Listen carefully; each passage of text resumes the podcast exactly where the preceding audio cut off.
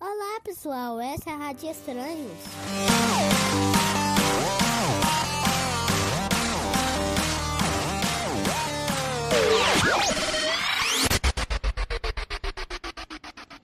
Rádio Estranhos. O que apareceu na TV foi um aviãozinho pousado nas costas de um foguete laranja. Uma labareda surgiu por debaixo e eu me encolhi. Meu pai gargalhou com o susto. O foguete deixou para trás o chão e na tela era só o azul do firmamento, os foguetes, o avião e fogo. De uma hora para outra era só fogo e meu pai não riu mais. Meu pai disse que não sobrara nada, mas sobrou. A fuselagem do avião foi encontrada a 30 quilômetros do local da explosão. Restou um algo a mais, só que na época eu não sabia.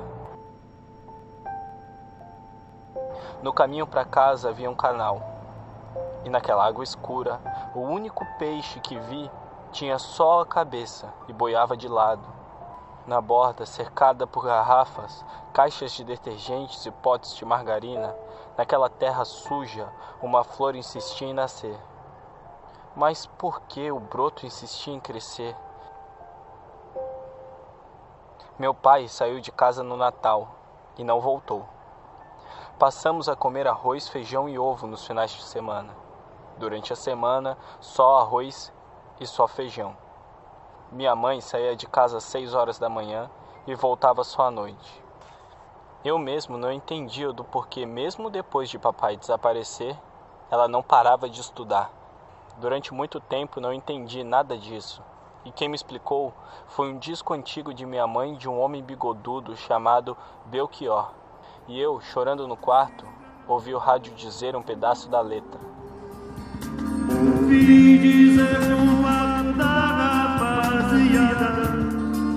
aquele amigo que embarcou comigo, cheio de esperança e fé, já se mandou. Belchior foi para mim como uma lanterna acesa na escuridão. A esperança ou a fé, e na época eu ainda não sabia qual, era o nutriente que alimentava o futuro, que rompe com o passado e supera o medo.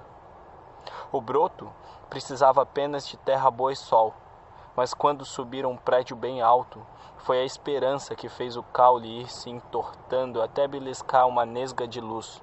Foi a esperança de um futuro bom que fez minha mãe não parar de estudar, que quando a dor lhe rasgava as costas, ela insistia em continuar. Penso tudo isso sentado ouvindo o rugir da ignição. Sob os meus pés há aço e sob o aço dois tanques. Num deles contém oxigênio e no outro querosene. Quando o contador chegou ao zero, o computador checou três vezes se era a hora certa e abriu as válvulas.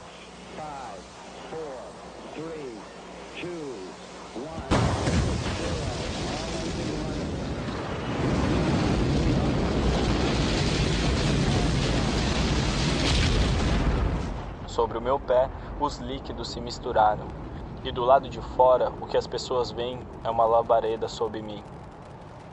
Em casa, pela TV, meu filho poderá ler na lateral do foguete S-P-E-S. Significa esperança em latim. A única parte que saiu intacta daquele foguete explodido 30 anos atrás. E quando você estiver ouvindo isso, meu filho, quero que saiba que foram muitas esperanças que me trouxeram aqui. A esperança de sua avó, que estudou e me fez estudar a esperança do broto que nasceu e virou flor. Virou o primeiro e por muito tempo o único presente que pude dar à sua mãe. A esperança que a humanidade tem de não estar só. A minha esperança de te inspirar. E amanhã, quando você levantar cedo e com sono para enfrentar o trabalho, a escola, para enfrentar os medos e as pessoas, e a você mesmo, meu filho, torço que te falta tudo menos a esperança. Pois, como sua avó dizia, a esperança é a fé em movimento.